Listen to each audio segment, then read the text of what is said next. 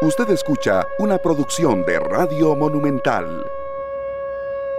La radio de Costa Rica. Muchas gracias amigos oyentes por acompañarnos una vez más acá en Monumental, la radio de Costa Rica, en esta tarde, llegando ya a viernes 9 de febrero, en una tarde de verdad muy, muy calurosa, eh, con muchas sorpresas que tenemos hoy en un programa especial. Hoy, esta tarde, junto a Sergio Castro, Glenn Montero en la cabina de controles, nuestro técnico eh, con toda la parte de sonido de lujo, como ustedes lo están escuchando, Gabriel Murillo y un servidor Esteban Arones. Salimos de la radio, eh, tal y como lo prometimos cuando estaba yéndose el año 2023 y vamos a ir cubriendo distintas actividades fuera de la cabina. Vamos a ir a comunidades, vamos a ir a pueblos, vamos a ir a ferias, eh, vamos a ir también a actividades de reactivación económica, por supuesto con el fuerte agradecimiento a la gerencia general que siempre nos respalda, a todo el equipo de producción que tenemos y también a ustedes amigos oyentes que son nuestra razón de ser. De verdad que una tarde muy calurosa, sí hemos recibido reportes, incluso cuando íbamos saliendo de la radio ahí en las inmediaciones de... Eh, eh, la Bruca del puente Juan Pablo II, la verdad hay mucha congestión vehicular,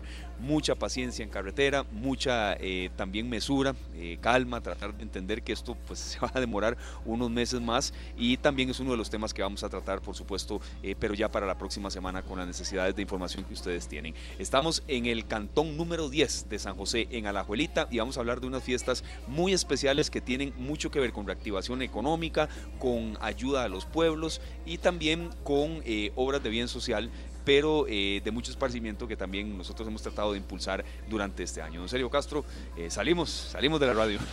Buenas tardes Esteban, a Glenn allá en Controles y a todos los que nos acompañan en esta tarde en Radio Monumental, la radio de Costa Rica. Estamos en un lugar que no es, desconocido para mí, Esteban. Yo viví acá, acá arriba, y es eh, un lugar que quiero mucho. Me encuentro con muchos amigos también y felices de ver cómo en Costa Rica hay tantas iniciativas para que cada pueblo tenga cada vez una, que un mejor diario, ¿verdad? Porque nosotros en el diario vivir allá en San José, en el centro de San José, estamos sufriendo con las presas. Sí, serio. Acá arriba este, le dejamos el sufrimiento a Gabriel Murillo, nada más. a nuestro compañero técnico que, que, de verdad ha hecho una transmisión eh, y todo el, engranaje de sonido de lujo. Eh, y estamos acá, sí, de serio, estamos en el cantón de Alajuelita, es el cantón número 10 de la provincia de San José. Como decíamos, Alajuelita tiene eh, cinco distritos, Alajuelita, San Josecito, San Antonio, Concepción, San Felipe, y hoy estamos en San Antonio, hablando de unas fiestas tradicionales y nos acompaña acá entre muchas de las personas con las que vamos a hablar, Sergio, don Oscar Solano, que es eh, presidente del Consejo Económico de eh, Santa María de la Cruz de Alajuelita. Correcto, don Oscar. Sí, señor, muy buenas tardes para todos. Sí, claro que sí. De nosotros tenemos ya 15 años de estar luchando, eh, dijéramos en, bien de la comunidad, ¿verdad? el padre final Benedicto Revilla por pues, dejó un, lema que él vino como a colonizar Santa María, porque Santa María era como muy revuelto, dijéramoslo así. Entonces vino a colonizar y a poner armonía y paz, porque sí, aquí había muchas diferencias entre las familias, pero ella, él vino. Y de, lo primero que hizo fue querer iluminar la cruz, lo logró, hizo camino a la cruz, lo logró y después nos dejó una capillita aquí a nosotros en Barrio Santa María, que de hecho él fue el que bautizó esto así, porque aquí el nombre que tenía era o el mesón o el coyote, así lo conocía la gente. Que sería la capilla de Santa María de la Cruz de la Juelita. Es correcto, la capillita que él nos dejó aquí. Ahora nosotros pusimos a trabajar a restaurar esa capillita la restauramos, la, bueno, la fuimos poniendo más bonita, dijémoslo así, le cambiamos la forma y después veimos la necesidad de hacer capilla nueva, porque se nos hacía pequeña. Claro. Don Oscar, claro, vamos a seguir hablando y conociendo de, estas fiestas y sobre todo también del Cantón de la Abuelita. Incluso ahora que estamos recién que finalizaron las elecciones de alcaldes, conocer un poco cómo es la Abuelita. Pero qué bonito serio venir a estos pueblos, conocer otras realidades y, hablar con otra gente que a veces nos ayuda a nosotros a entender también cuál es el panorama del país, ¿verdad? A veces uno eh, se encierra un poco en la realidad de uno y es muy bonito venir a estas otras zonas. Nosotros estamos acostumbrados a manejar por la circunvalación y entrar a San José Esteban nos topamos con estos cerros, ¿verdad? De Alajuelita, Escazú, desamparados y los obviamos. ¿sabes? Como que no, no los admiramos mucho, ahí están en el paisaje, pero no nos damos cuenta de la belleza que es, ¿verdad? No, no Claro. terminamos de determinarlos como tiene que ser todos los días. Y acá arriba estamos nosotros más bien viendo la Uruca, San José, todo este panorama, Heredia, Cartago. Una vista preciosa, sí. Exacto, y como bien lo dice don Oscar, la capilla que dejó el padre, pues ahora es otra cosa también. Ellos han estado trabajando fuertemente para que cada día esté mejor en honor a la, a la Sí. patrona de este barrio, es, es la Virgen de Lourdes, ¿verdad? Que es la patrona de acá arriba. Nosotros eh, bendecidos Claro. por eh, acompañar a don Oscar y a todos los vecinos de este eh, barrio tan bonito. Así es, vamos a seguir hablando con don Oscar Solano, presidente, como decíamos, del Consejo Económico de eh, Santa María de la Cruz de la Juelita. Para que la gente tenga una ubicación también, estamos a unos cuatro kilómetros y medio, más o menos, de la Cruz de la Juelita. Don Oscar, eh, aquí donde, de donde estamos transmitiendo. No, señor. Aquí donde estamos transmitiendo estamos a 3 kilómetros A tres, de la cruz. perfecto. Sí, señor. Lo que pasa es que sí, el acceso, pues eh, como es tan empinada la calle, no se dura... O sea, personas que no se acostumbradas a caminar duran hora y media en 3 kilómetros. Ok, ¿verdad? no, eh, perfecto. Sí, es que señor. fue un poco la descripción que nos dieron, que por cierto este año cumple eh, 90 años de inaugurada la Cruz de la Juelita. Sí, Y va a señor. haber una gran Hace cantidad de 90 actividades. años que de, nuestros, nuestros antepasados pues hicieron ese, ese gran esfuerzo, porque sí fue un Sí. esfuerzo muy grande. De hecho, eh, no sé si saben de dónde vienen los materiales de la Cruz de la Abuelita. Sinceramente, eh, estamos preparando un programa especial con todos esos detalles para la semana que viene, que es la actividad de los 90 años. Pero si usted nos quiere adelantar y educar a la gente, don Oscar y serio, porque la, la radio educa. Sí, claro. Eh, bueno, esos materiales, la mayoría, lo que fue el hierro vino del muelle de Punta Arenas, sobros del muelle de Punta Arenas, cuando hicieron el muelle de Punta Arenas. Y lo trajeron a la casa de mi abuelo, en San Josecito de la Juelita, donde José María Carbono. Ahí lo dejaron, de ahí en bueyes, en carreta, lo trajeron hasta aquí, que aquí había exceso de bueyes. De aquí para arriba montaban las piezas en varas o horquetas que llamaban, porque no había acceso a carreta. Pasaban los bueyes, pero la carreta no. Entonces le montaban las piezas de hierro en esas varas o horquetas a los bueyes y así lo fueron subiendo hasta arriba. La arena la sacaron de aquí mismo arriba, porque arriba, aquí en la parte alta de la cruz, hay muchas partes que tienen arena. Eso era arena blanca, pero de ahí cuando la sacaron, ¿verdad? Y lo complicado, Sergio, también de llevar todo eso con lo empinado que es el, el terreno, ¿verdad? Nosotros estamos acá y pre- la primera pregunta que hicimos cuando llegamos fue cómo es llegar de aquí a la cruz, porque este es el lugar en donde normalmente un vehículo llega. Ya después de aquí para, para arriba, Esteban, hasta la cruz es con 4x4. Es la única manera. Y, y estoy seguro, estoy seguro que no todos los 4x4 suben ahí. Entonces hay que tener cuidado, preguntar acá a nuestros amigos con qué carro sí podemos subir hasta la cruz, porque Sí. ahora se puede llegar en carro hasta arriba. Muy importante. Claro, Nos decía nuestro amigo Graving que él dura, por su condición física actual, unas dos horas llegando a la cruz desde acá. Pero imaginemos esto hace 90 años. Sí, sí, sí, todas las condiciones que había, que ahora no hay de transporte de equipo, de maquinaria y llegar ahí. Eh, y es parte de, yo creo que a la abuelita eh, y alguien que no pregunte por la cruz, es como, como, como no mencionar mucho de, este hermoso cantón.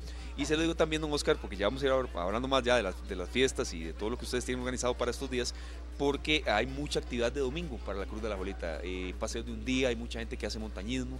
eh, un lugar recordado, pues, por supuesto también por suceso muy lamentable que sucedió hace muchos años, pero eh, también por la belleza, lo que se ve ya cuando uno llega allá arriba. Sí, señor. Claro, eh, lástima que, por ejemplo, ese suceso, esos años que sucedió, pues ya, lamentablemente algunas emisoras amarillistas pues le vendieron mala idea a la cruz, porque si bien dijeron que fue en la cruz, eso nunca fue en la cruz, eso fue a 600 metros donde estamos ubicados en este momento, hacia el Sí. oeste.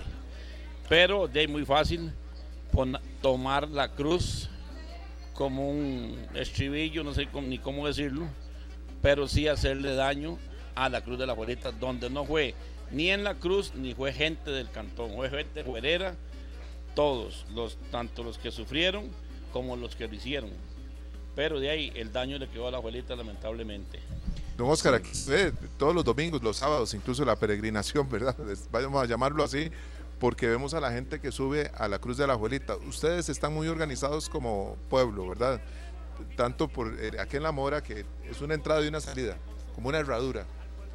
¿Cómo hacen ustedes para mantener la vigilancia aquí cuando un vecino reporta que algo sucedió en su casa? Bueno, viera que aquí es muy fácil, aquí la comunidad siempre está organizada antes de que nosotros organizáramos para lo, dijéramos, lo religioso o seguir los pasos de el final Revilla a seguir con la construcción o mantención de la iglesita que nos había dejado, ¿verdad? Entonces siempre aquí que ha habido algún amigo ajeno, pues la comunidad se comunica. Aún antes No, había no había celulares, pero habían teléfonos fijos. Entonces, como dice Sergio, como es como una herradura, sube por un lado, baja por el otro lado. Entonces, uno por algún lado los agarraba. Porque eso ha sucedido más de una vez. Claro. Porque aquí en aquellos años de, venían en diciembre muy fácil. Se los árboles de Navidad. A cortar arbolitos de Navidad. Cargar un carro y irse. O sea, era muy fácil. Qué bonito. ahí después, y la gente tratando de reactivar la economía. Porque esos árboles hay que estarlos plantando, cuidando durante muchos meses.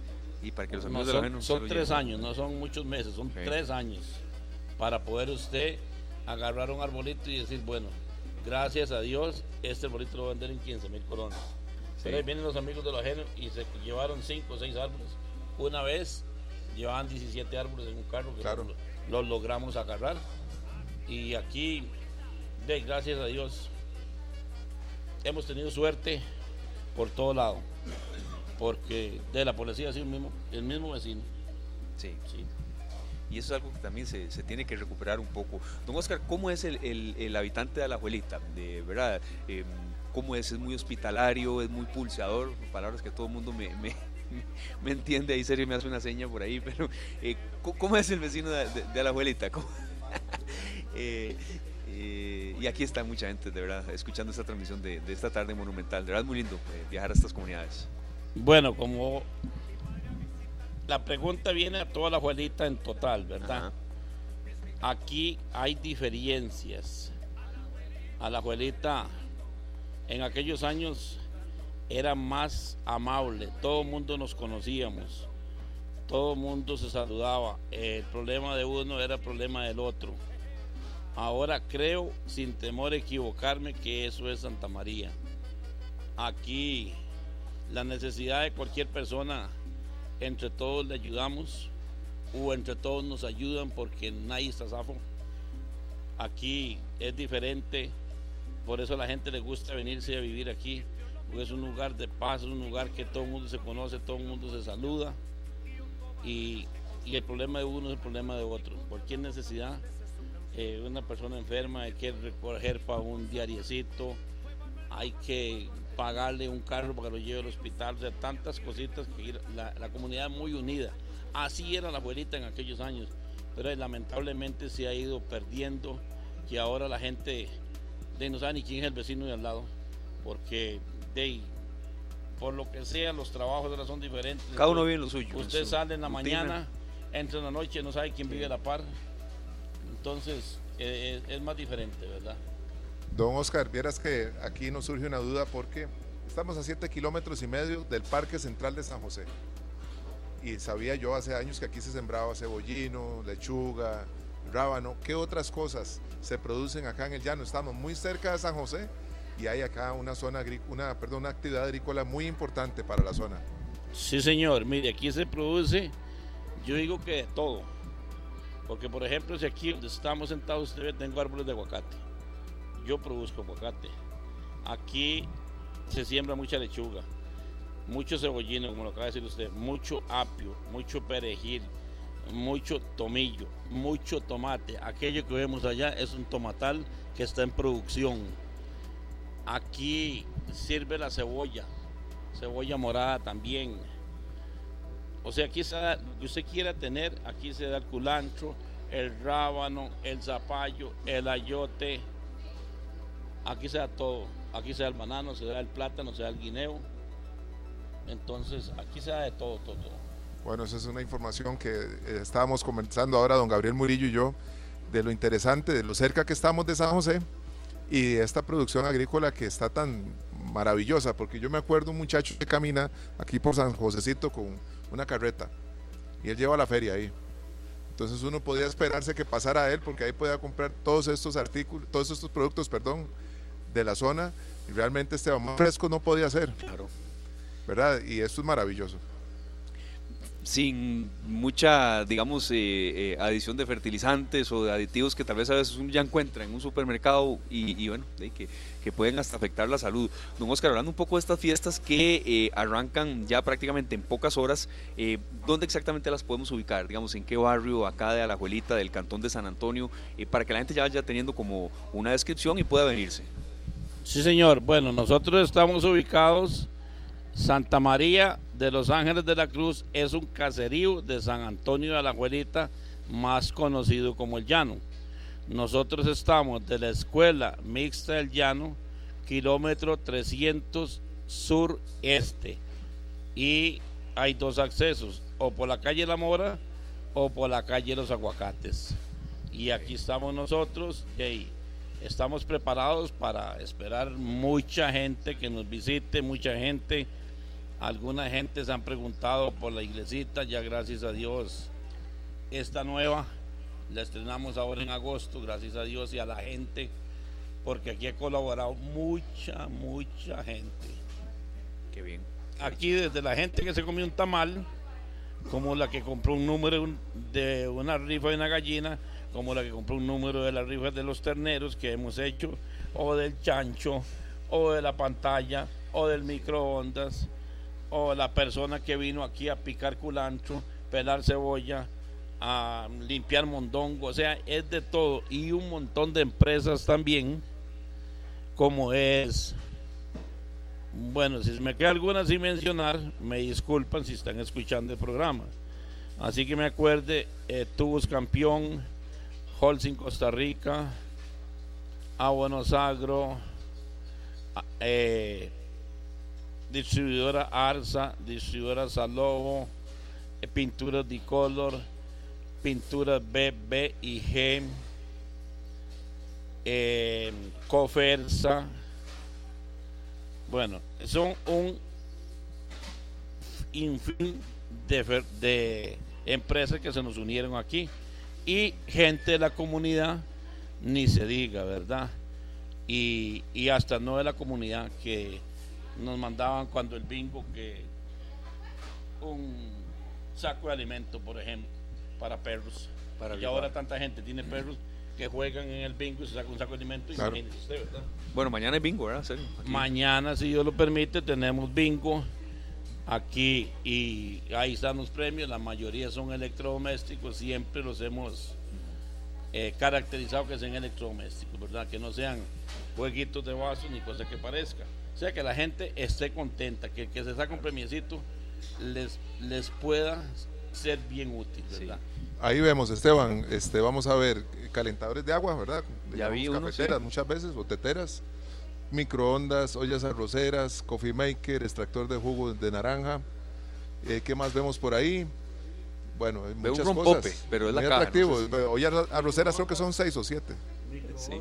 microondas Sí, ahí veo microondas, veo licuadoras, veo eh, como picalicua, planchas. Ahí hay nueve ollas arroceras. Veo dos ventiladores, uno de pie y el otro de redondito que llama uno. Eh, veo eh, un coffee maker, no, el otro, percolador. Percolador. Un percolador veo ahí. Hay sacos de alimento para perros. Hay tres cubetas de pintura No, ese un pope, son unos regalitos. Ah, ah, muchas gracias. Y, y lo que estoy viendo yo serio es un arroz con leche, qué bueno. ¿Verdad? Ahorita vamos a No, acá se va a comer riquísimo. Sí, sí, y ahora en, en, unos minutos vamos a tener también por acá un amigo que nos va ahorita a marear un poquito porque nosotros, Esteban, si no almorzamos, y sabemos que están haciendo choripanes ahí, vamos a marearnos del hambre, ¿verdad? Claro, claro. No, Oscar, muchas gracias. Vamos a seguir conversando y conociendo más eh, de este cantón, de este distrito, eh, de estas fiestas y sobre todo llevando cultura a la gente y conocimiento de estas comunidades. A veces cuando uno viene a estos lugares conocerá así a la Juelita, el nombre de los distritos, alguno que otro barrio, pero se aprende mucho y esto es Costa Rica también. Sí, señor. Perdón, antes de que nos responda don Oscar, que ya la, sopa mondongo se está trazando. ¿verdad? Oiga, qué bueno, de verdad. Ese que la hace. Ese sí que la hace. Bueno, no podemos interrumpirlo más. No, muy agradecido con todos, de verdad. Eso es muy agradecido con todos, de verdad que eh, gracias por la visita aquí a nuestro pueblito y, y esto a las personas que están escuchando, que nos visiten, que conozcan era la abuelita viejo que queda todavía sí. en esta parte alta. Eh, como decimos nosotros, eh, Santa María eh, no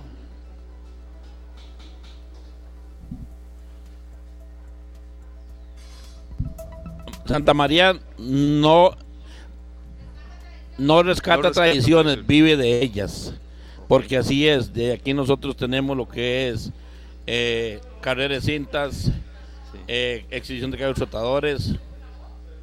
De, pues en muchos lugares ya no se ven juego pólvoras, aquí se dan juego pólvoras. Aunque de ahí, con pidiéndole disculpas a las personas que a veces pues no están muy de acuerdo, porque ahora hay muchos perritos y ellos los quieren mucho. Pero de ahí, por eso vinieron a vivir aquí, porque era un pueblo bonito, diferente. Entonces, de ahí, una vez al año creo que no hace daño. Claro, y de verdad no se dura mucho llegando, de verdad que no, eh, no nos fue mal en ese aspecto para nada. Estamos cerca y no, no, muy agradecidos y, de verdad, pues todos cordialmente invitados claro. y, y esta en la casa de todos ustedes. Muchas gracias, don Oscar. Gracias. Y ya vamos a seguir hablando un poco más adelante. Eh, claro, adelante para preparar esa sopa, don Oscar Solano, presidente del Consejo Económico de Santa María de la Cruz de la Juelita. Vamos a seguir tocando muchos temas, serio, y gracias a la gente que nos está reportando sintonía. Por ejemplo, nos dice Leo Díaz, para Sergio Castro, sería bueno que retome el programa Pasaporte. Hace falta no solo es escuchar una canción, sino la biografía del cantante, detalles, etcétera. Muchas gracias, don Leo, y queda ahí esa sugerencia. Entonces, por cierto, vamos a escuchar de nuevo la canción de arranque, un poquitito. Bienvenida, Happy, Pharrell Williams, para hablar un poquito, serio, porque así nos lo dice un oyente, hablar un poquito de esta canción, eh, porque hoy estamos muy contentos eh, de venir por acá y vamos a escucharlo un poquito compartiendo lo que siempre, exactamente, muchas gracias, es lo que siempre hacemos, ¿verdad? Hablar un poquito de la canción, de la artista, del cantante, porque los oyentes son los que mandan. Claro que sí, escuchémosla unos segundos.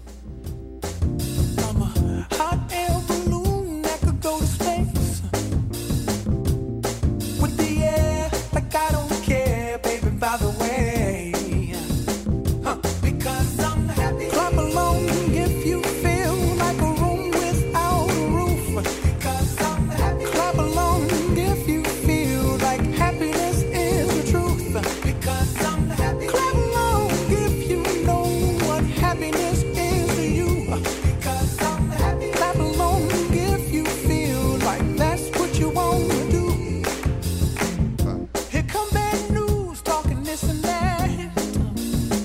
Claro que sí. Gracias, Glenn. Gracias allá en Controles. Desde Virginia Beach, allá en Virginia, Estados Unidos, nos llega Pharrell Williams con esta canción Happy, que es una canción que Esteban eh, la teníamos lista para motivarnos nosotros y motivar un poco a la gente. Hay que entender, ¿verdad? Ha sido días y semanas eh, pues, a veces mucha mala noticia, la cuesta de enero, que estamos en febrero y sigue, eh, esas presas que han complicado a la gente, ha sido un tema que vamos a tener en agenda la semana que viene, que vienen algunos puentes Bailey ahí cerca del Bajo de los Ledesma, bueno, precisamente donde es el Bajo de los Ledesma, eh, toda esa información la vamos a tocar la semana que viene, pero sí sabemos eh, que ustedes a veces, amigos oyentes, pues no solo piden, sino que necesitan informaciones pues más frescas, noticias positivas y esta tarde no es solo de eso, pero hoy sí lo hicimos saliendo de San José. Bueno, aquí retornando la información de este señor, Pharrell Williams, es un gran productor, cantante, bueno, es también considerado eh, uno de los grandes influencers de nuestra era ahorita, ¿verdad? Que él viene con una carrera como empresario, diseñador, actor, productor, cantautor y, y también es filántropo, Esteban. Él es Pharrell Williams y esta canción que ha sido un himno para muchas personas porque nos motiva a seguir echando para adelante. Esta contagia, serio. Aquí estoy viendo, eh, están cocinando a la pura leña. Mira qué rico aquí en San Antonio de Alajuelita. Y tenemos más personas, más personajes de la comunidad. Claro que sí, nosotros eh, hablábamos hace unos días desde la iglesia de Alajuelita Centro. Estaban las fiestas también ahí. Vos Correcto, estuviste ahí, así Esteban. Tenemos un amigo acá de Alajuelita que él participa como emprendedor en estas ferias. Incluso acá hoy está con sus choripanes. Pero aparte de eso también es un amante del cantón, es un defensor del cantón. Toda su familia ha estado acá en Alajuelita y ahora se involucra en estas fiestas a la patrona del barrio Santa María, acá en la Cruz de Alajuelita. Don Graving Corrales, bienvenido a esta tarde en Radio Monumental. Bueno, buenas tardes a todos los radioescuchas. Es un placer eh, estar en este programa tan escuchado en nuestro país, con esta vista maravillosa de aquí, de los cerros de, de Alajuelita, que estamos viendo todo San José. Y invitarlos muy cordialmente que se den la vueltita para acá, para que conozcan un pueblito eh, tan cerca de San José, tan bonito, que ya para ver estos pueblos hay que ir muy largo de, de San José, pero Aquí estamos a 7 kilómetros y, y ojalá se puedan dar la vuelta este fin de semana para que, para que vean qué bonito y que todavía cerca de San José hay lugares eh, tan lindos y, y- y tan llenos de, de naturaleza y de gente linda. Graving, usted es uno de esos vecinos que nació diagonal a la iglesia, Así es, así es. ¿verdad? De la iglesia de Alajuelita Centro, al puro frente de aquel salón de baile, Los Maderos. Correcto. ¿verdad? Ahí hasta el Gran Combo de Puerto Rico se presentó ahí y Graving fue Fue. testigo de esos conciertos siendo un niño, ¿verdad? Así es. Este, sí, realmente ahí pasé mi infancia. Bueno, antes de, los maderos se llamaba Deportivo López, eso era un salón de baile también. Entonces vinieron los maderos y sí, por ahí desfilaron grandes or- orquestas eh, internacionales y nacionales. Era casi que la casa, me acuerdo de, sus diamantes y después los brillanticos, Alfa 7, toda esa gente pasó por ahí, ¿verdad? Este, bueno, ahora la abuelita ha crecido mucho. Lamentablemente para nosotros los vecinos oriundos aquí del cantón, este, tiene un poco mala fama, pero eh, no es así. La mayoría de gente que vive en la abuelita es gente buena, gente trabajadora, este, gente estudiosa. Eh, los menos son los que andan haciendo daños, pero repito, los menos. Aquí cualquier persona puede venir tranquilamente a la abuelita y no, no pasa nada. Este, por eso una vez más reitero la invitación a que se den una, vueltita este fin de semana. Sí, don Gremi, pero en eso que usted está diciendo, mucha a veces responsabilidad tenemos también los medios de comunicación, que destacamos solo lo malo, ¿verdad? Y, a veces hay que informar de eso, sí, pero también hay cosas muy lindas eh, que, hay en cada cantón de estos y, que uno, hasta que no va y conversa y, y explora, pues no se da cuenta que existen. Yo quería consultarle, don Gremi, de todo eso que usted me estaba hablando, eh, que daba pie a mi compañero Sergio, no ser tan categórico como de categórico como de todo tiempo pasado fue mejor, pero eh, ¿qué hay de antes eh, que ya cuesta encontrar, eh, digamos, en, la propia La Jueleta? Bueno, realmente lo que cuesta encontrar ahora en Alajuelita es, eh, este, de, como dijo Oscar ahora, que todo el mundo se conocía. Era tan bonito, usted llegaba ahí al parque y se encontraba a los vecinos o venía aquí arriba y conocía a todo el mundo. Ahora, ahora ya no es así. Este, se han perdido mucho las tradiciones también, las famosas fiestas de la abuelita, que eran, eh, llegaron a ser en su momento las mejores fiestas de, este país, por encima de las típicas nacionales, con el respeto de los santacruceños, pero hace muchos años este, eran las mejores fiestas de este país. Todo eso se fue perdiendo, lamentablemente. Eh, eh, en algún momento el político de turno decidió ahí en el lado de la Aurora este, construir y mandaron a vivir un montón de gente ahí y por ahí empezaron nuestros problemas. Eh, no digo que la gente ahí es mala, por supuesto que no, hay gente muy muy buena y es una parte que ha crecido mucho, ahora hay una, una zona franca ahí, la PAM, ya eh, hay un, cen- un centro comercial y hemos ido creciendo como cantón. También eh, una muy buena gestión política nos ha ayudado a, que este, este cantón en los últimos años ha crecido. Esteban, para ustedes que son como manudos, ¿verdad? Poquillo.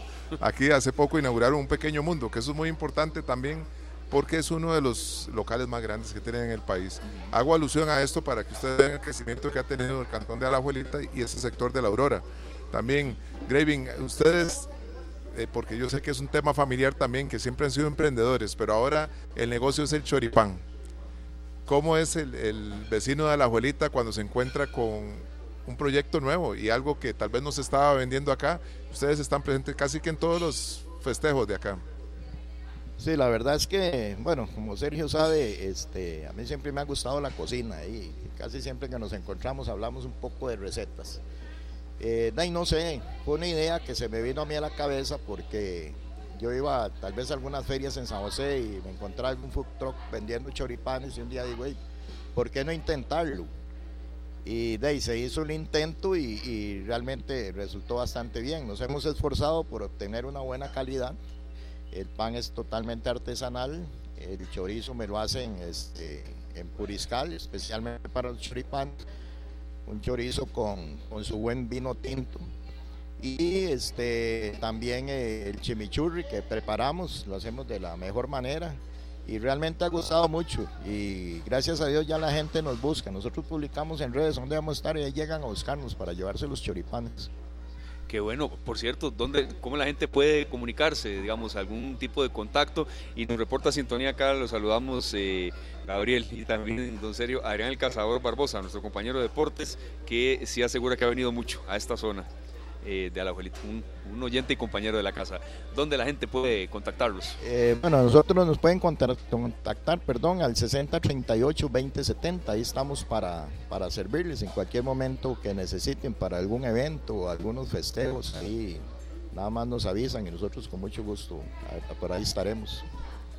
Bueno, vamos a estar atentos también, Esteban, porque ahora no nos vamos sin probar esos choripanes. No, ni lo doy. Nosotros felices de estar acá en el barrio Santa María, en la Cruz de la Abuelita. Esteban. Estamos ahí nomás. Dice Gabriel que un kilómetro, así en línea recta. Que él tenía un carro que no subía por la calle, que subía por los palos. Sí, sí, sí, sí. a, sacar fuerza, porque llegar ahí no es tan fácil, pero es un paseo de domingo también, don Grevin, ¿verdad? Y la gente viene mucho a eso. A veces no se puede por lo que se está durando en desplazamientos de ir a Guanacaste, a Limón, precioso ir a esas zonas, ¿verdad? Pero mucha gente en Costa Rica también está apostando por el turismo de un día y eso se puede hacer acá. Sí, en realidad ahora han surgido muchos grupos de, senderistas, de senderismo. Entonces aquí fines de semana sí uno ve cantidad de gente subiendo hacia la cruz.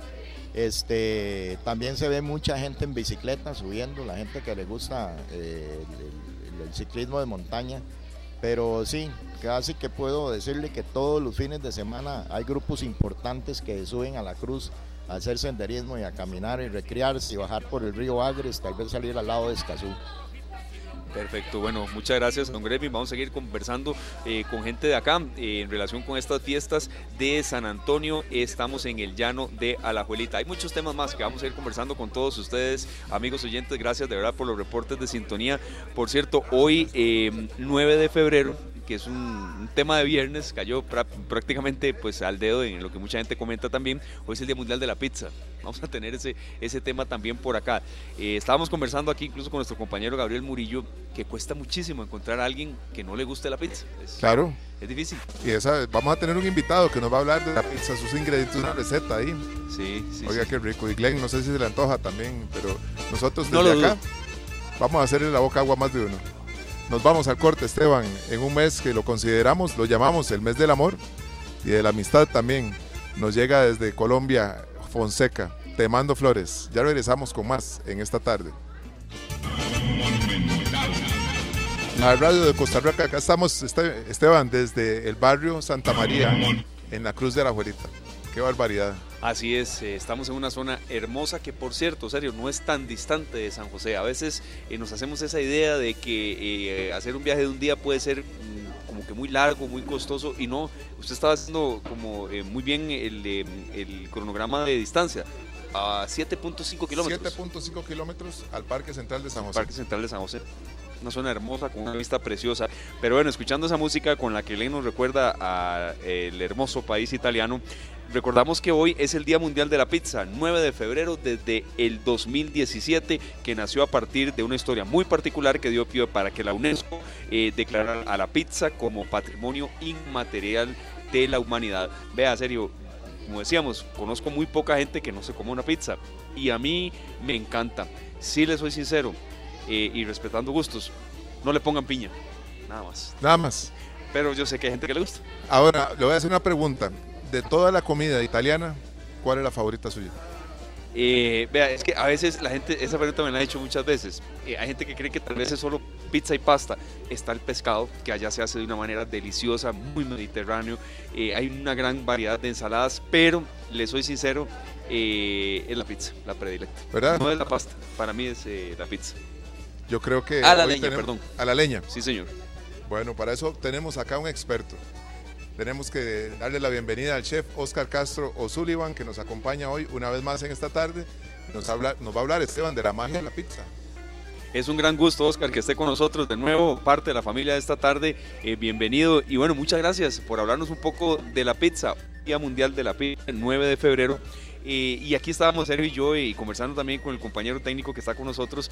¿Qué secretos tiene que tener una, una buena pizza para ser horneada? ¿Cuánto tiempo? Eh, y para que quede bien. Eh, Oscar, Bueno. bienvenido. Gracias Esteban, Sergio. Buenas tardes a todos, a Gravy que está por allá y a todas las personas que están conectadas. Mira, la pizza tiene una historia muy larga. ¿va? Voy a hacer un pequeño recuento porque la, la, la, el origen de los panes planos es de Grecia. En esa época se llamaban placuntos, que eran eh, eh, panes planos y se aderezaban, digamos, con especias, ajo y cebolla. Esto data de la época de Darío el Grande, 521 años antes de Cristo.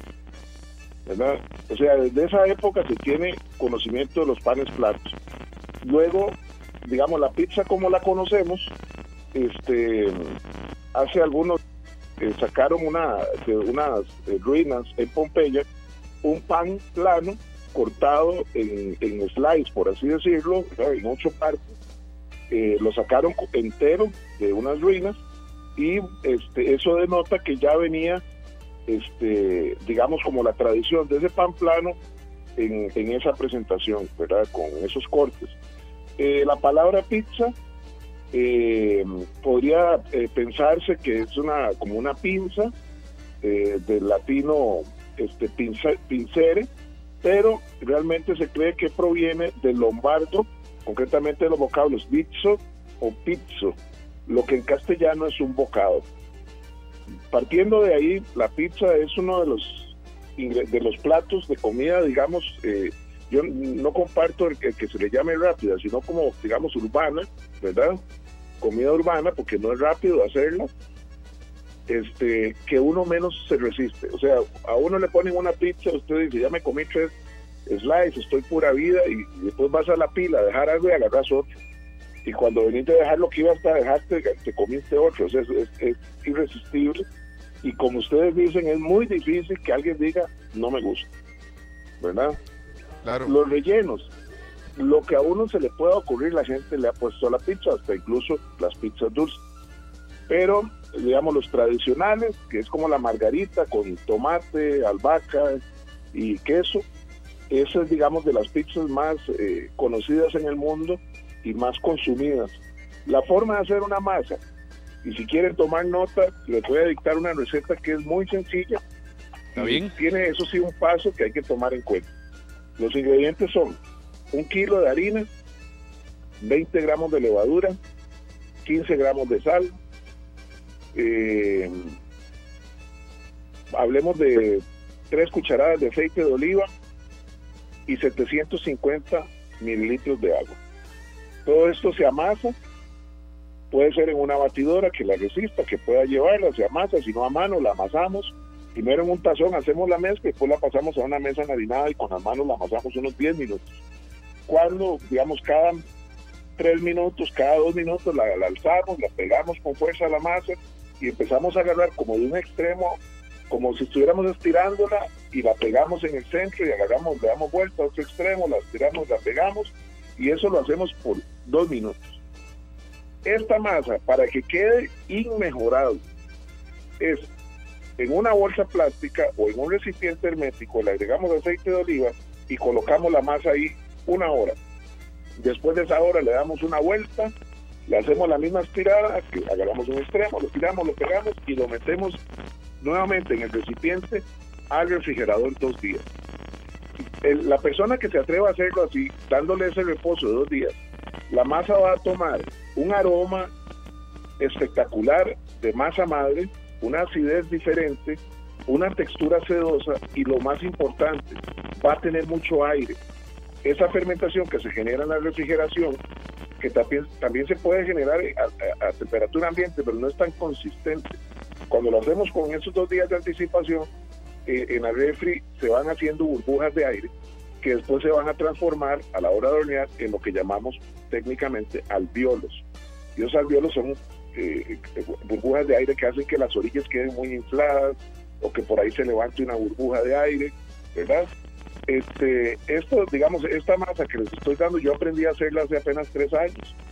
Y, ese día yo dije, mira, yo tengo 30 años de creer que sabía hacer pizza.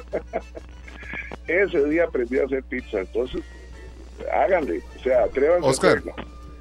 Hay, hay quien se atreve a decir que esa es muy complicada, que esa receta no, porque ellos en media hora hacen una pizza. Perfecto. Pero hay una frase muy importante, quien cocina da amor. Y si uno quiere hacer unas pizzas el fin de semana, pues hay que chinear a los invitados, ¿verdad? Bueno, imagínense en serio que de esa masa, de esa masa, si usted suma los ingredientes, que son el kilo de harina, eh, la levadura, la sal y el agua con aceite de oliva, es kilo 800 aproximadamente. Si usted hace la, si usted separa este, esto en porciones de 360 gramos, lo cual ya es una pizza grande, puede ser de 300, si, si, lo, si lo dividen en, porciones, en bolitas de 300 gramos, este, le salen 6 pizzas. Y si lo hace de 360, le salen 5 pizzas grandes, o sea, con buena masa o, bien amplia, si quieren hacerlas bien delgaditas. Que es eh, el tema con, con, con, la rapidez o con, con la practicidad. Esta masa sirve también para prepararla, usted la deja reposar media hora, después de que la masa la deja reposar solo media hora, después la porciona en el peso que usted quiera, 300 o 360 gramos, y la deja reposar hora y media hasta que ella esté, eh, duplique el tamaño. Y ya después se estira y listo, pero esa misma masa, si la refrigera, tiene un producto totalmente diferente. Para los que les gustan las cosas un poquito más gourmet y que tengan un sabor extraordinario, este, literalmente extraordinario, o sea, no lo que vemos siempre. Este, eh, pueden tener una gran satisfacción y puede sentirse como un pizzaiolo, como se le dice a los a los pizzeros, ¿verdad? Como se llama un pizzero realmente en Italia. Eh, las pizzas, por ejemplo, eh, sí, decime, Sí, no, un, rápido aporte nada más y una, y una consulta también, Oscar, agradeciéndole de verdad toda esta explicación que nos está dando. Para los oyentes, sí, la pizza evidentemente nació en Italia, pero no fue en Roma, fue en Nápoles. En Nápoles, en Nápoles. Eh, exactamente ahí. Y la consulta que queremos hacerle es... No, claro, adelante. Sí, la consulta era, Oscar, un poco las diferencias entre eh, la masa, la pasta, ¿verdad? Que si es la tradicional, digamos, eh, eh, la de Italia, eh, la delgada delgada, o bien este cambio o, gustos de otras personas, otras latitudes, es la de, digamos, más grande, la pasta grande, la masa grande, que a mucha gente tal vez esa le gusta menos. Sí, esa, esa se llama pan pizza, la que es más gruesa. Y la pizza es en pasta delgada.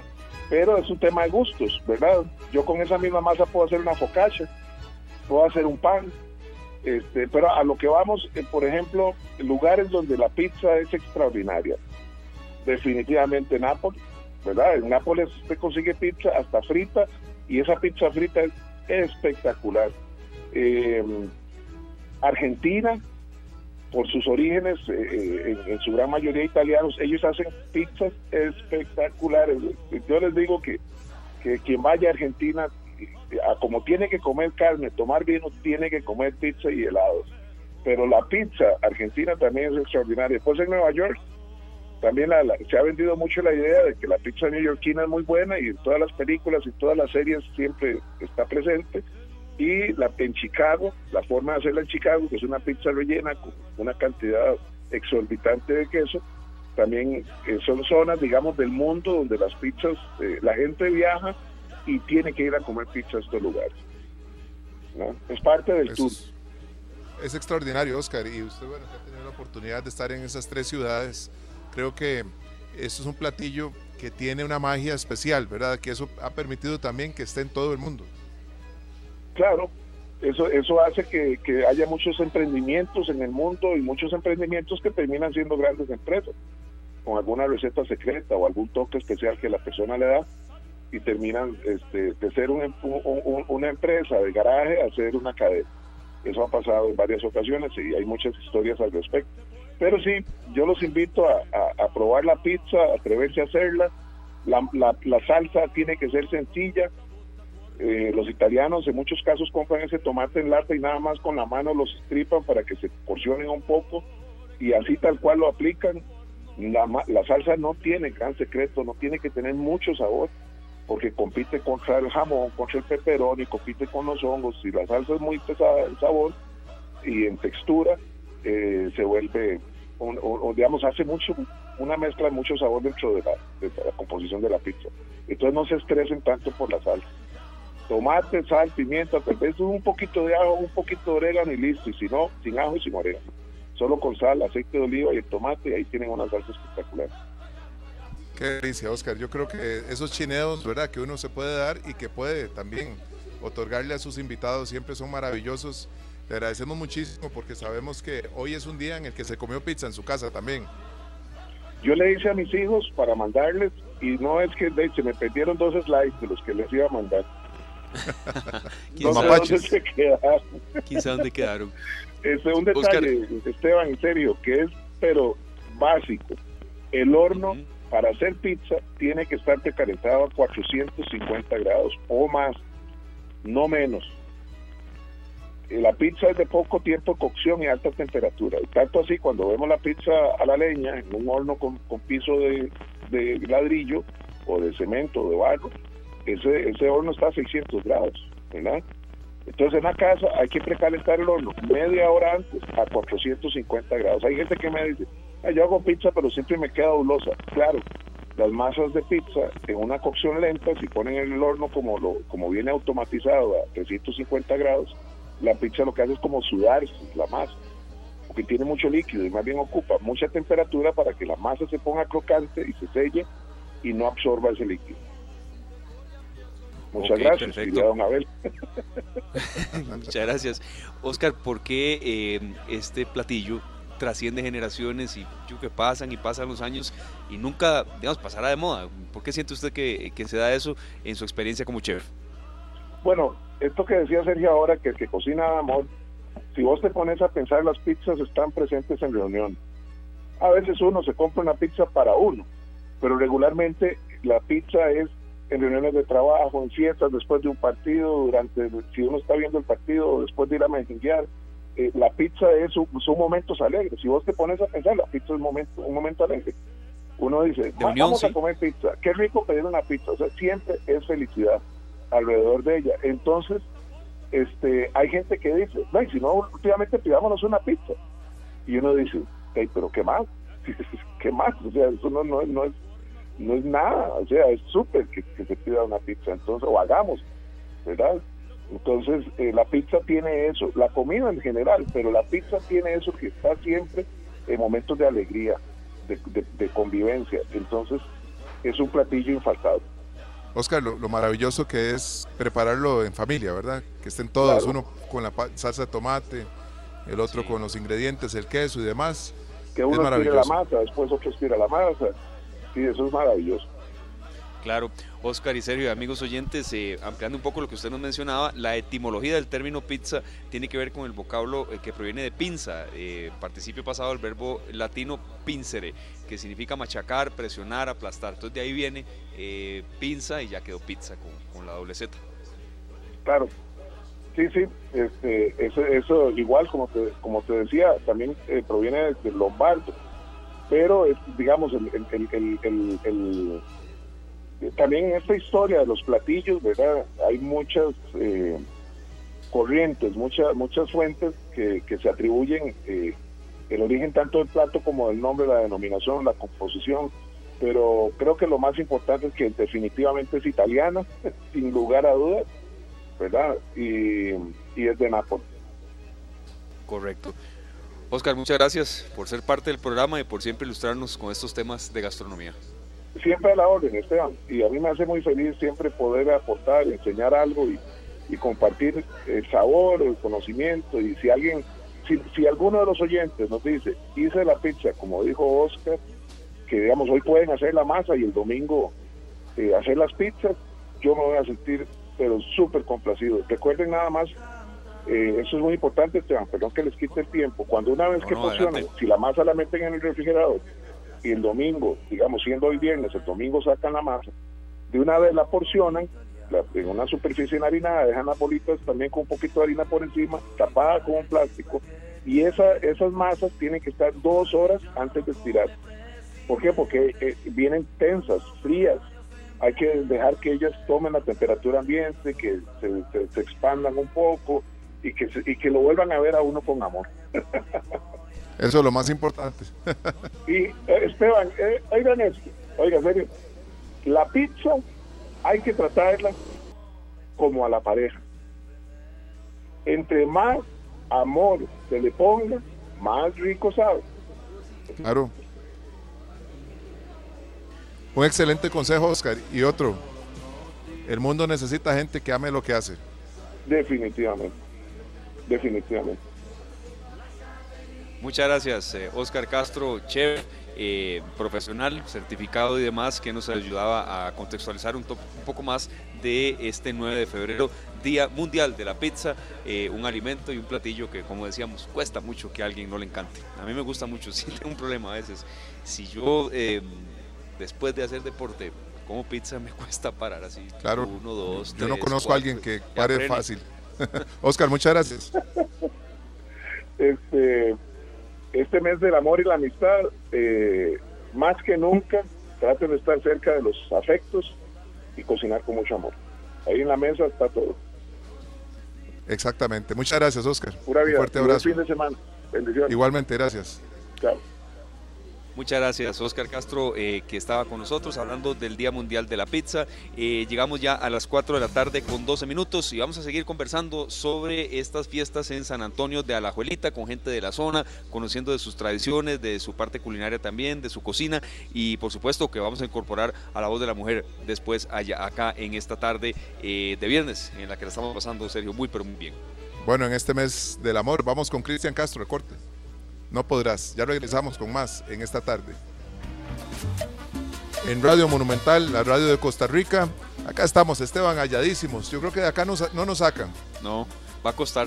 Va a costar muchísimo. Acá estamos disfrutando en compañía de familia, amigos, ¿verdad? En el barrio Santa María de Los Ángeles de la Cruz de Alajuelita. Aquí estamos, así de Sergio, en estas fiestas que arrancan hoy y terminan el próximo domingo 11 de febrero con la garroteada a Chonetico, que vamos a hablar de eso un poquito más adelante, pero estamos con eh, doña Milagro Chinchilla que nos ha estado explicando una serie, Sergio, y en esto usted pues eh, tiene más experiencia de la gastronomía de Alajuelita, una serie de platillos que son propios, tal vez no exactamente de este cantón, pero que sí con una elaboración propia de acá que se distinguen de otras comunidades. Y claro que la vamos a incorporar acá en esta tarde. Claro que sí, Esteban. Es que es muy importante. Escuchamos la gallina chotada. También escuchamos que está don Oscar ahí fajado con el mondongo. Y muchas cosas maravillosas. Ya están ahí preparando, creo que un ceviche, me parece, un pico gallo, no sé. Porque vi que estaban eh, con un montón de jugo de limón. Por allá algodón de azúcar, choripanes, pan casero, arroz con leche. Arroz con leche. También tamal asado. Eso Tamal hecho asado. acá por Doña Milagro. y ya lo probamos, es delicioso, de verdad. Doña Milagro, eh, este tipo de fiestas y de actividades sin la parte de gastronomía, de comidas, pues no es lo mismo, ¿verdad? Eh, ¿Qué los distingue a ustedes? ¿En qué se esmeran y cuáles son los, los platillos tal vez tradicionales de acá? Bueno, una de las cosas que nos distinguen es precisamente que al ser una comunidad agrícola, entonces nuestros agricultores se preparan, porque ya todos sabemos que en febrero tienen, tenemos el turno, entonces ellos saben sacar las cuentas para que los productos estén frescos, no sé, alberjas, los cubaces, todo lo que son los olores, el culantro, la lechuga, eh, todos los productos. Eso es una de las cosas que hace que el sabor sea diferente porque es muy fresco, es libre de pesticidas, o sea, es algo que verdaderamente usted lo puede consumir con mucha, mucha confianza. Entre las recetas que nos caracterizan, por lo que la gente viene a buscar, es la sopa mondongo, las gallinas achotadas, que es algo que nosotros eh, las hacemos en rifas, entonces yo siento que bastante de la capilla se ha hecho a punta de rifas de gallina achotada. Esteban, dicen que la gallina achotada de Doña Milagro o de Doña Mila es famosa acá. Es cierto, ¿verdad? Pues, ¿qué le voy a decir? ¿Para qué te digo que no? Sí, sí. e incluso los diferentes turnos en la parroquia, a veces cuando hay bingos o así, me dicen, Mila, me regala una gallina, que eso lo hace a uno sentir muy feliz porque es algo precisamente de lo que nuestro lema dice, Santa María no rescata tradiciones, vive de ellas. Eh, la gallina chotada, ¿de dónde surge? Bueno, las señoras todas tenían su patio de gallinas. Entonces ellas apartaban el mejor pollo, lo mataban y lo alistaban para el santo precisamente como una ofrenda para colaborar con los diferentes turnos que se daban en las comunidades, ¿verdad? Entonces eso, eh, que a mí me pidan una gallina chotada, no sé, para el Santo Cristo, él le ha hecho gallina chotada para dársela a Monseñor cuando viene a hacer la, la misa del 15, en algún momento cuando algunas eh, televisoras hacían programas en, en, los diferentes cantones, pues me pidieron que algo muy alusivo, entonces yo preparaba la gallina, entonces es algo muy bonito. Claro, estábamos conversando y conociendo también las distintas maneras de comer esta gallina chotada, ¿verdad? Eh, ¿Se puede en sopa o, eso no es tanto de aquí o, qué podemos decir? Ah, sí, claro, digamos, yo sé que la gallina achotada es un término que utilizan mucho en Guanacaste para una preparación de como porciones, digámoslo así, de gallina que lo hacen más como sopeado, achotado, como con caldito.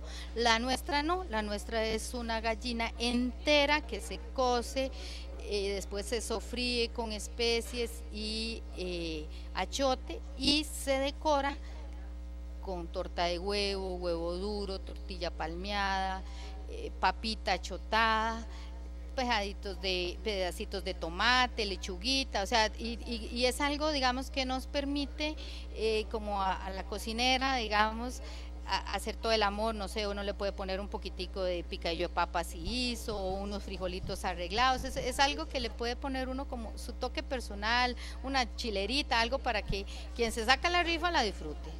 Qué delicia. Esteban, ¿usted se imaginaba la receta de la gallina, la gallina achotada no, así? Eh, digamos, con, con, tanto detalle y, y con todos algunos eh, aditivos que más bien no le estropeen, no, sinceramente no, y esa era parte del programa, aprender de todas estas tradiciones. Serio, y doña Milagro, hay una, hay una frase aquí que yo quiero rescatar con usted antes de seguir hablando de más de la gastronomía, de la cultura eh, culinaria también. Santa María, un pueblo que no rescata tradiciones, sino que vive de ellas. A veces uno menciona mucho la Costa Rica de antes y como evocando tiempos de antes, eh, que sí, eh, algunos se fueron, pero hay muchas de estas comunidades que todavía las tienen. No rescata tradiciones, sino que vive de ellas. Exactamente, esa es nuestra realidad. Yo le puedo este, compartir que precisamente ayer me estaba comentando una mamá que aquí tenemos cuatro muchachos que compraron caballo y que tienen como dos meses de estar practicando para venir el domingo a correr cintas. O sea, son muchachos que le puedo decir que tienen 16, 18, 21 años.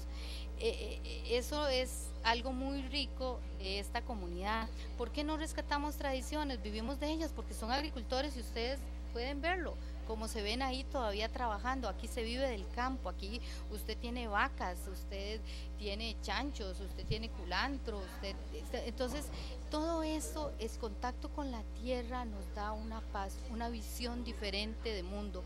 Nuestros hijos, yo sé que en la actualidad es muy difícil en, en la metrópoli que usted vive en un condominio, poner a los chiquillos a hacer algo. Si es que la casa vive 36 metros cuadrados, el piso es de cerámica y usted lava en lavadora, ¿qué lo pongo a hacer?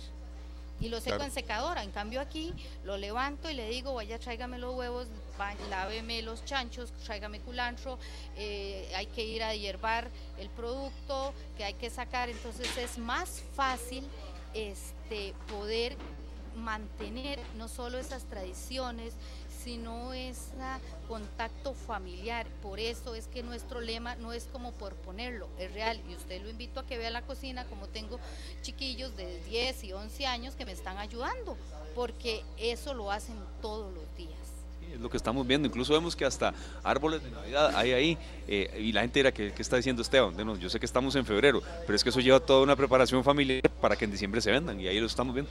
De hecho, sí es algo que hemos tratado incluso que la municipalidad nos apoye con realizar una feria de del ciprés porque aquí muchas comunidades antes el aguinaldo, sabemos que los agricultores no tienen aguinaldo, los agricultores viven del día a día. Hace, no sé, cuando yo era niña, uno alistaba las hojas para hacer los tamales, entonces eh, los cafetales hacen hojas, tienen hojas de plátano guineo para poder eh, hacerle sombra al café. Entonces uno iba del 15 de diciembre al 24 de diciembre a listar hoja y esa era la verdadera aguinaldo. O sea, uno veía billetes rojos, billetes morados en las diferentes tarritos donde uno guardaba porque eh, se hacía platica. Bueno, ya la hoja no es el fuerte, ya el café no es el fuerte y entonces como cuando hay necesidad la persona se reinventa, entonces ahora es el ciprés que igual es para la época navideña, que la gente viene y de hecho aprovecho para decirles que a diferencia de lo que se cree que el árbol de ciprés eh, pues contamina, no, alrededor, ¿qué contamina más si no es un árbol de plástico que dura más de 2.000 años en degradarse, que lo producen en eh, la parte de Europa o Asia inclusive, entonces haber hecho esa producción, el acarreo, el traerlo aquí, cuánto combustible no se gasta, cuántas eh, cosas no se generan en torno a no ser sostenibles, a diferencia de sembrar un árbol, que sabemos que el ciprés no puede ser perenne, tiene que una poca estancia, tres años, no contamina la tierra, y le estás facilitando a las familias agrícolas de las comunidades el poder tener ese aguinaldo y el poder tener esa ilusión como la tienen otros que tienen otras oportunidades de tener un aguinaldo. Entonces, eh, se dice que la verdadera conservación no es copiar lo que otros nos quieren vender en este, en este mundo eh, que está tan eh, bombardeado de que lo que hacen las grandes potencias, sino la verdadera conservación es producir lo nuestro. Claro, rescatarlo, Sergio. Hay que seguir rescatando y viviendo de las tradiciones, de Milagro. Muchas gracias. De verdad que nosotros estamos felices de estar acá. Tenemos muchos invitados ya, a pesar de que sabemos que la mayoría de la gente va a venir después de las 6 de la tarde, usted también está lista para recibirlos porque la comida no se detiene. Así es, y recordarles que el que no sabe cómo llegar en Waze nos puede encontrar como filial Santa María en Alajuelita, así salimos en Waze, nadie se pierde, tenemos muchas visitas, entonces llegan por ahí. Y sí, estamos cocinando con mucho amor, con mucha ilusión, que eso es una de las cosas maravillosas que tiene la, la cocina, que si usted está en paz, en armonía, eso fluye a través de lo que estamos preparando y como les digo, desde que se pone la semilla, yo tengo aquí un muchacho que me dice que desde que pone la semilla, le dice a la Virgencita que lo bendiga ese producto para que la gente que venga a consumirlo le caiga muy bien. Entonces, con todas esas bendiciones, con toda esa buena energía, es que los queremos recibir con una sonrisa y con gran gusto de que vengan a compartir en Santa María de nuestras tradiciones. Muchas gracias, señora Milagro. De verdad que, ojalá que les vaya muy bien en estas fiestas, se recaude mucho y también eh, la pueda pasar muy bien la gente. Muchas gracias. Esperemos, Esteban, que cada vez más gente venga a estas fiestas. Y tenemos también ahora la opinión de los que a partir de sus publicaciones y demás defienden el cantón de Alajuelita. Acá tenemos a don Víctor Carballo, que él es un amante de su cantón, lo ha defendido por años y ahora con un tocayo están ahí eh, intercambiando opiniones y conceptos. Don Víctor, es un gusto que esté con nosotros en esta transmisión de esta tarde acá en Monumental. Gracias, Sergio. Eh, y rescatando un poco eh, del pueblo de Alajuelita, usted nos mencionaba eh, que hay tradiciones, hay una cultura propia de este cantón y queremos conocer también el aporte que usted ha dado en materia de redes sociales y de comunicación, ¿verdad? Que, que eso es vital ahora en este mundo. Muy buenas tardes a todo el pueblo de Alajuelita. Un placer estar con ustedes acá en la radio. Este, le voy a hacer un rapidín, ¿verdad? Porque tenemos a don Víctor Monge también ahí. Este, el tocayo. Mi tocayo, sí, somos, somos compitas. De, aquí andamos luchando por la abuelita. Yo me denomino ahí el amo a la abuelita. Eh, siempre he luchado por la abuelita porque yo desde niño, bueno, el río Tiribí, vamos a comenzar de ahí rapidito para llegar a este rinconcito donde estamos tan lindo, porque aquí Santa María es lo último que nos queda allá y tenemos que cuidarlo gracias a los don Oscar Solano, que ha luchado por esta tradición que se mantiene acá. Sí, en Alajuelita antes este, se sacaba arena del río para construir este, los nichos en el cementerio. Muchas casas fueron hechas con arena del río de Alajuelita. eh, calles, calles, las calles antes eh, usted pasaba y las calles eran eh, de grava, grava de, sacada del río. De ahí ya nos venimos para arriba, a la plaza, ¿verdad? Con la famosa plaza de la abuelita, donde se hacían esas famosas fiestas que fueron de, la número uno en Costa Rica, ¿verdad? Es Ahí estamos hablando, perdón, de qué año, más o menos. 70, 60, su- digo yo, para tener un, un mapeo ahí. Estamos hablando ahí 70, sí, como 70 de que, bueno, habían las veraneras y se hacían los partidos aquí, venía Puriscal con la segunda a jugar aquí en las canchas, se cerraba vacilón porque como no había estadio, eh, en esos años ponían un mecate y cobraban para entrar a ver el partido de la selección, ¿se acuerda? Es, Había tercer tiempo. ah, Si no, no vea mejenga. no, que carajillo a mí me pasó un, un vacilón porque el árbitro no pitó una jugada. eh, Yo me metí carajillo a pelear con el árbitro y el árbitro me pegó un cosco. Y para que se armó una santintín ahí. Antes los equipos que venían a jugar a la abuelita, a veces los pleitos eran que los íbamos a dejar al tiribí. Ya sacarlos del, sacarlos del territorio, ¿verdad? Pero era una, una cuestión muy bonita. Carajillo jugábamos trompo, bolinchas, chócolas ahí en la plaza, con las veraneras y todo el asunto, con las famosas fiestas. Era una belleza cuando uno decía, "Ey, voy a, vamos a Lagunilla, al potrero. Y pasaba uno en esa orilla de la calle hacia Lagunilla, en las pozas que habían, era- ese río Tiribí era limpiecito. Ahí nosotros nadábamos. había- Eso le iba a decir, en serio, pocos carros, ríos limpios, algo que me cuesta que vuelva, la verdad. Es que los vecinos cercanos ¿verdad? son los vecinos de Atillo.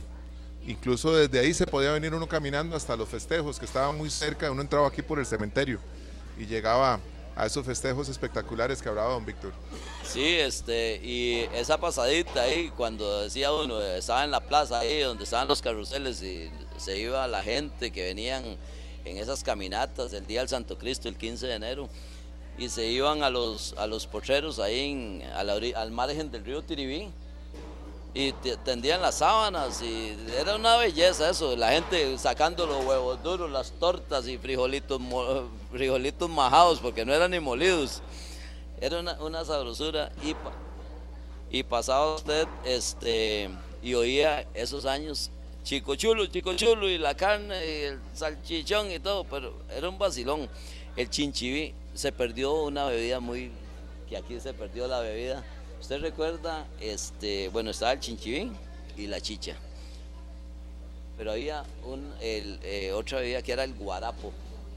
¿Y cuál es la diferencia entre el guarapo, el chinchiví y la chicha? De, para mí era más fuertecillo el guarapo. Es que nosotros perdimos en una transmisión hace unos 22 días que tradicionalmente ni la chicha ni el chinchiví tienen licor. Ya usted luego, chinchiví, La chicha sí. Chicha sí. la chicha sí, pero es que a mí me dijeron que, que el- de, de- de la manufactura viene sin licor. Ya después este, eh, la gente le agrega. Pero No, no, no, no, no. La chicha es chicha y chichoso y todo lo que usted quiera, ¿no? Por eso, vea, eh, no- nunca estaba en la cárcel, pero por eso es que en, en la, en, la, en la cárcel le prohíben a usted meter hasta cáscaras de piña, porque de ahí también hacen, hacen las bebidas alcohólicas, ¿verdad? Que lo marea. Pero también el maíz, el maíz lo ponen y lo, y lo, lo ponen a fermentar. Entonces esa es la bebida, que eso emborracha, claro. Yo una, una vez en un rezo del niño, una vez en un rezo del niño salí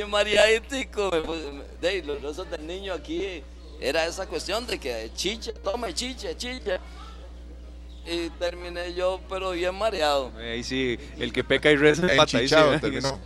Sí, y ahora, bueno, venimos subiendo, este, ah, ah, bueno, los salones, qué lástima que se perdieron los salones de baile que teníamos acá. Recuerdo los maderos, eh, que después se, se llamó el López, teníamos la tranquera, que era de Paco Huirro, Paco, Paco Huirro, sí. Este, teníamos el Cocibolca, la Cima, que fue muy famoso, el Guachapán, eh, aquel otro que estaba en San Felipe, eh, el Bambú. Aquí teníamos muchos salones de baile. La gente decía en San José, vámonos a bailar. ¿A dónde? A la abuelita, porque a la abuelita siempre, siempre fue un pueblo muy acogedor. Para el baile usted escuchaba, mire que la Sonora, que sus diamantes, que los Ixos. Me puña, la abuelita recibía. Y más acá de Alcides, el corral de mi tata. El corral de mi tata. en busca de la Juma. En ¿Verdad? busca de la Juma era un vacilón ahí donde Alcides ya falleció, hace Paz poco descanse, falleció, sí. en paz descanse. eh, fortaleza a su familia, sí, hace poco falleció Alcides. Alcides le dio mucha vida al cantón. Sí, Cali. eh. Cali el también. de Cali también estuvo. Sí, y ahí venimos, y, y, se ha venido esto este, como recogiendo. A la abuelita viene. Comenzamos en el Tiribí, vea que venimos del Tiribí, estuvimos en la plaza, venimos aquí ya a la cima, venimos con San Josecito. Ah, bueno, ahí tenemos todavía una parte eh, muy bonita, me gusta ver a Víctor, hermano de Oscar Solano, ordeñando ahí tiene la siembra de arbolitos de ciprés y ordeña ahí. Un día esto llevé a una amiga que estaba embarazada y estaba con un antojo de tomar leche al pie de la vaca y Victicor muy amablemente me dio el campito y me dice, tráigase artista, tráigase amiga. Y ahí se mandó dos vasones de ese espumarado, porque yo no me la tomo. Sí, sí, sí. Y, y ahí venimos para arriba con esta tradición. Este rinconcito aquí donde nos encontramos ahorita en Santa María es lo que nos queda. Y quiero felicitar a don Oscar y al pueblo en sí de Santa María que están luchando por mantener estas tradiciones, esta belleza, esta vista que hay desde acá.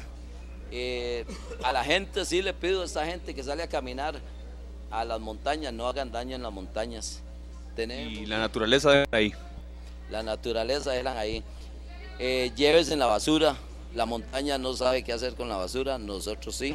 Siempre he peleado, peleé con la municipalidad porque pusieron unos estañones allá arriba y rápido los quitaron porque yo denuncié eso. No estaba de acuerdo en que pusieran estañones porque no sube todo el día, todos los días el camión a recoger. Y la gente llenaba esos estañones y era un montón.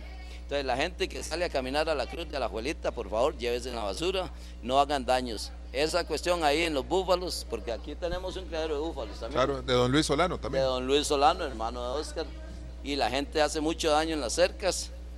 Él algunas veces se molesta. Él es muy dulce y muy tuanis, pero pucha, amemos la naturaleza, cuidemos esto. Muchas gracias. Muchas gracias, de verdad, por haber compartido con nosotros más de la cultura de Alajuelita y hablando de estas fiestas de Santa María Alajuelita 2024. Y me encanta esta frase, Sergio, Santa María, un pueblo que no rescata tradiciones, sino que vive de ellas. Y vamos con otro Víctor, Otro Víctor. un comunicador. Teníamos a don Víctor Carballo de Amo a la Abuelita. Ahora nos llega don Víctor Monje, que si usted pregunta por Víctor Monje, muy poca gente sabe quién es. Usted tiene que decir, ¿usted sabe de Gemelo, el periodista? Bueno, 28 años con a la Abuelita hoy, Esteban. Así es, Sergio, muchas gracias y a usted, don Víctor Monge, por, por recibirnos y por ponerle la cereza al pastel de esta transmisión. Hemos venido eh, a rescatar mucho a la abuelita, a hablar de estas fiestas y primero el reconocimiento. Yo no puedo decirle, yo sé lo que es, pero me imagino lo complicado que debe ser mantener un medio de comunicación eh, impreso, vigente, haber sobrevivido a la pandemia y a la abuelita hoy. Llega ya casi a 30 años. ¿Qué nos puede comentar, don Víctor? Y bienvenido. Sí, muy buenas tardes amigos de la Radio Monumental y este programa tan especial aquí en Santa María la Cruz. Sí, el periódico ya cumplió casi 28 años de estar circulando por todo el cantón de Alajuelita. Gracias a la gente que, que lo conoce a uno y lo aprecian, se logró, se logró brindar ese servicio, porque más que todo es un servicio, ¿verdad? Esto uno casi lo hace como por amor a, a- la comunicación. Yo trabajé, digamos, 18 años en Radio Nacional y ahí fu- fue donde aprendí, digamos, yo lo que es eh, este fascinante mundo de la comunicación. Después me metí a lo que es escrito y a la gente le gustó el periódico. Lo hice casi como, como un hobby, porque estaba esperando otra oportunidad en, ahí, por cierto, en Monumental tuve la oportunidad de, que ese tiempo me dieran ahí un espacio para, para trabajar, pero se vieron algunos problemas ahí y no pude entrar a Monumental. Después estuve en la República ahí como 15 días, pero no, no me gustó, no me gustó sinceramente el trabajo de andar, andar cubriendo sucesos, eso no me gustó porque yo trabajé, digamos, en una radio más que todo cultural, donde se, se hacían programas más que todo de, de rescate, de, de tradiciones y eh, proyección de artistas nacionales y recibir artistas internacionales. Y de, esa era la formación mía, pasar de, a cubrir eh, amarillismo, o sea, no, no, no, me gustó. Un incendio, un homicidio, me imagino. No me gustó eso, entonces yo no voy a ver si me voy para la bolita a ver un periódico. Y en ese tiempo a la bolita estaba ingresando mucha gente de otros lugares, ya esto fue cambiando mucho.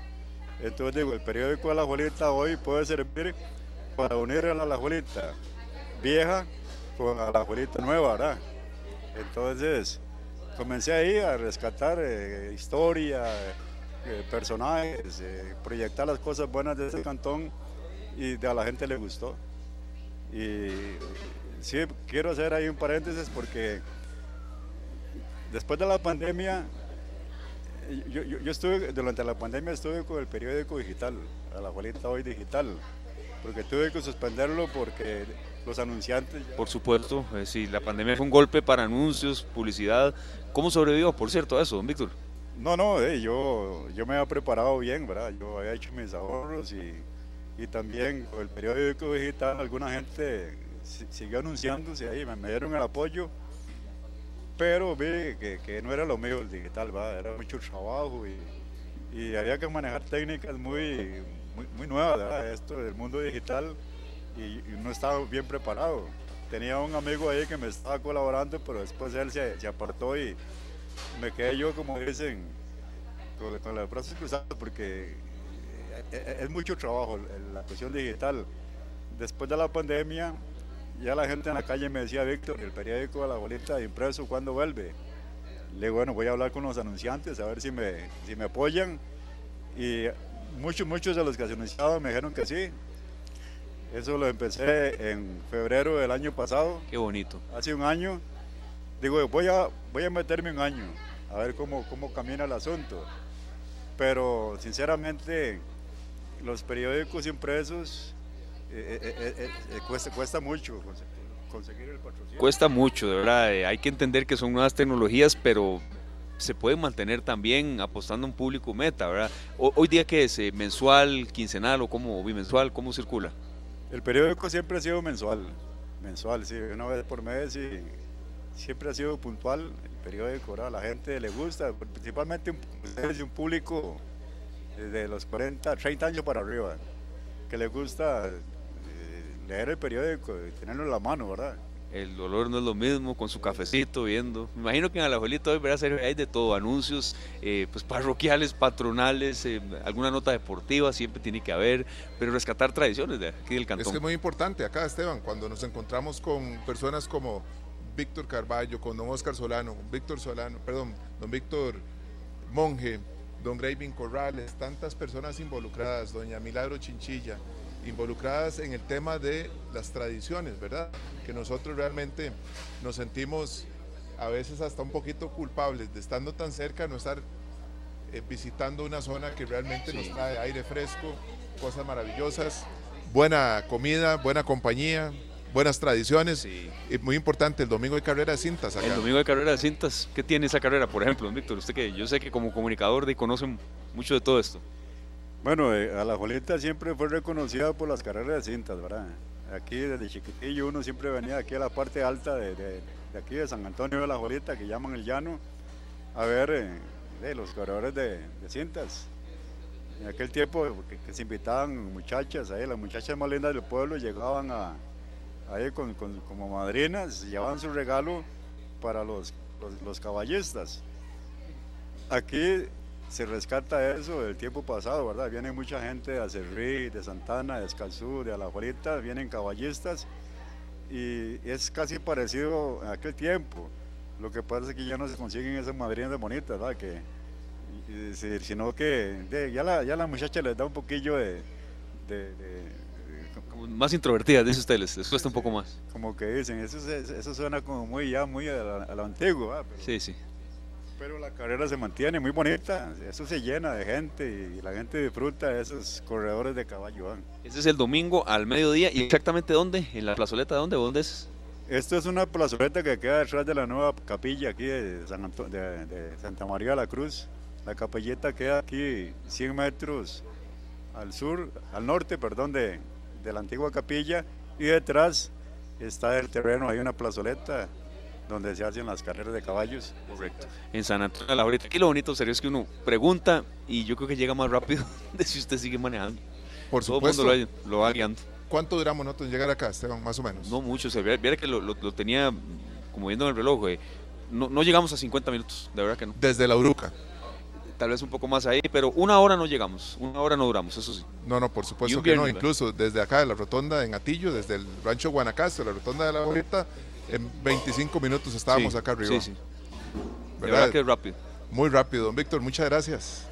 Se nos hizo por fin, ¿verdad? Sí, no, eh, yo la otra vez eh, para las fiestas quería acompañarlos, pero de ahí a uno le salen algunas cosillas ahí. Uno siempre anda metido en cosas del pueblo de La Joleta porque es, es mi cantón, como dice la canción, ¿verdad? Eh, quiero mucho a este cantón y, y uno quisiera partirse para estar en muchas actividades, pero ese día tenía un compromiso y, y bueno, hoy les agradezco mucho que me hayan invitado y otra oportunidad que pueda acompañarlos con mucho gusto. No, no, don Víctor, eh, entendemos muy bien compromisos y que dicha que se logró y siga adelante con ese periódico. Yo me imagino lo, duro que debe ser. Cada, cada mes que usted lo ve, siente como que sale una especie de hijo ahí, ¿verdad? Porque no es fácil. Sí, yo le digo a la gente que, que el periódico La Bolita hoy es mi hijo, es mi hijo consentido. De papel. De papel, sí, y, y me ha dado muchas satisfacciones, no crea, ¿verdad? De, tal vez en dinero no, pero el montón de gente, amistades que uno ha conocido a través del periódico, eso no tiene precio. Si tiene uno ahí, me lo llevo. Me encanta llevarme todo eso. Pero bueno, es- Yo, yo ahí le voy a traer uno ahí para, para, para que- yo lo pago, Gabriel. Don Víctor, muchas gracias, de verdad. Y, y a, y a todos los invitados que hemos tenido, en serio, a usted por la preparación de este programa. Ha sido lindísimo. Adelante, don Víctor. No, invitar a todos los amigos de Radio Monumental para que se den la vuelta aquí a Santa María de la Cruz. Es un pueblo que no rescata tradiciones, vive de las tradiciones y bien atendidos, ¿verdad? Y buena comida, buen ambiente, un ambiente, vea que hay lugar más lindo este, donde van a pasarla muy bien con la gente de aquí de, de Santa María de la Cruz. Perfecto, no hay que vista, Sergio. Muchas gracias, don Víctor, por esa invitación para nosotros y para todos los amigos que nos acompañan esta tarde.